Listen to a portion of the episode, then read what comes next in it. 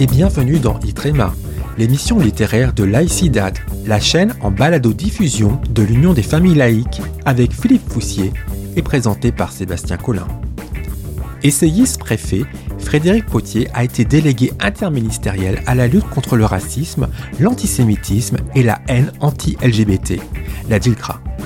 Au fil des années, Frédéric Potier a pris des positions fermes en dénonçant notamment la résurgence d'un antisémitisme très virulent ou encore en réfutant l'hypothèse d'un racisme d'État, tout en soulignant l'ambiguïté du terme islamophobie.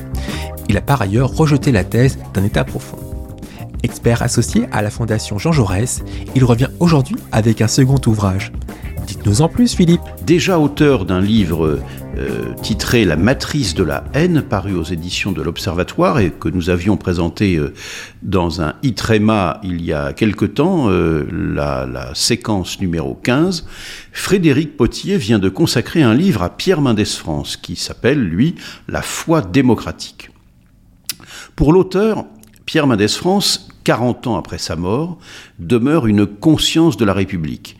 Il incarne une forme d'éthique de la démocratie, une rigueur morale, autant qu'une vision exigeante de la politique. PMF reste une boussole, un point de repère pour tous ceux qui cherchent des réponses concrètes et pas seulement des boucs émissaires face aux défis que rencontre notre pays. Dès de 1932, pardon, date de sa première élection, à 1982, date de sa disparition, il n'a pas cessé de réfléchir aux affaires de la cité. Le fameux gouverner, c'est choisir, l'attachement à la vérité, la dénonciation du présidentialisme de la Ve République reste d'actualité en 2022, assure Frédéric Potier. Malgré la brièveté de son exercice du pouvoir, PMF a réalisé des réformes substantielles. Son bilan à la tête du gouvernement en 1954 en matière de relations internationales est impressionnant, souligne l'auteur.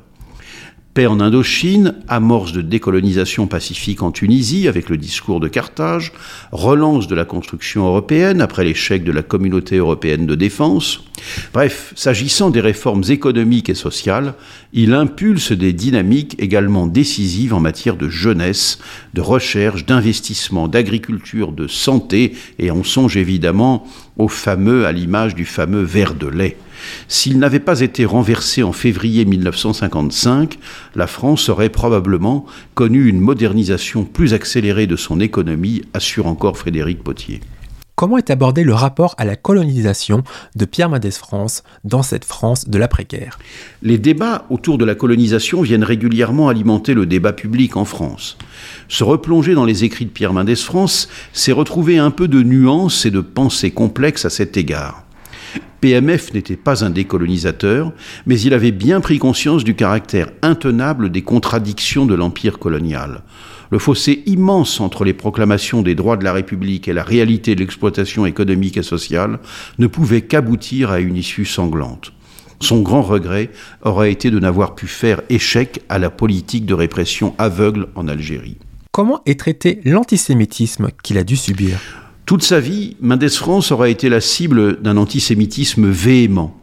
Mais pour lui, la réponse à l'antisémitisme est à rechercher non pas dans un repli communautariste, mais au contraire dans la réaffirmation des valeurs démocratiques et républicaines.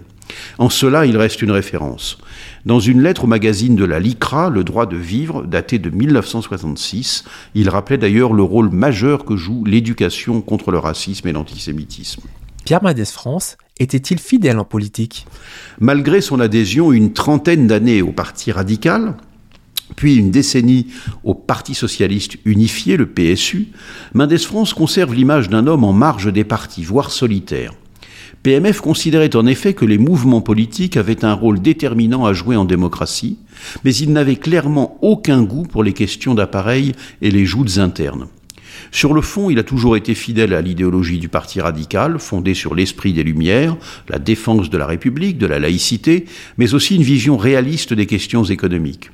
S'il rejoint le PSU en 1959, c'est plus par défaut que par conviction. Il sera d'ailleurs assez malheureux et il finira par le quitter en raison de désaccords profonds, notamment s'agissant d'Israël. Sans attache partisane, à compter de 1968, il apportera un soutien constant et décisif à François Mitterrand en 1974 et en 1981. Frédéric Potier consacre dans son livre des développements au rapport qu'entretenait PMF avec l'Europe, en précisant notamment son rôle dans l'échec de la communauté européenne de défense ou son opposition au traité de Rome. Même si les problématiques ne sont plus les mêmes que dans les années 1950, sa sensibilité sur ces questions peut nous servir aujourd'hui, explique l'auteur.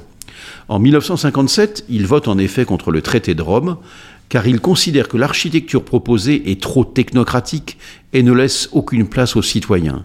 Par ailleurs, il considérait que l'Europe servait souvent à la classe politique française à se défausser de la responsabilité de choix difficiles.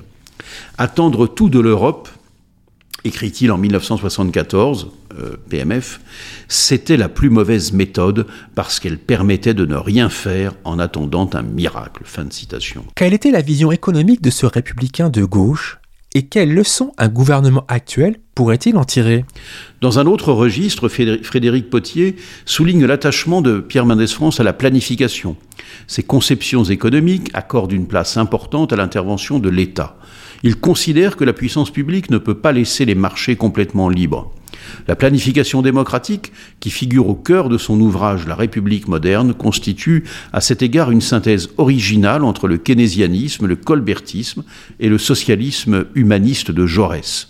Aujourd'hui, pour organiser sur un temps long la transition écologique ou la, reconstruction d'un système de santé plus robuste, le gouvernement pourrait utilement s'inspirer de Mendes France, suggère encore Frédéric Potier. Voilà donc pour ce, pour ce livre qui n'est pas à proprement parler une biographie, mais plutôt une analyse politique d'un personnage important de notre histoire euh, de la, du XXe siècle, donc Frédéric Potier, Pierre Mendès France, La foi démocratique, paru aux éditions Bouquin en fin d'année 2021, 288 pages, 19 euros. Merci Philippe.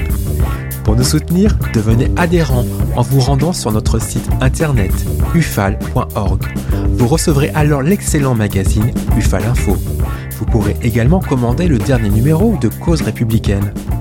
Quant à moi, je vous donne rendez-vous la semaine prochaine avec Philippe Foussier pour une nouvelle chronique littéraire. À bientôt!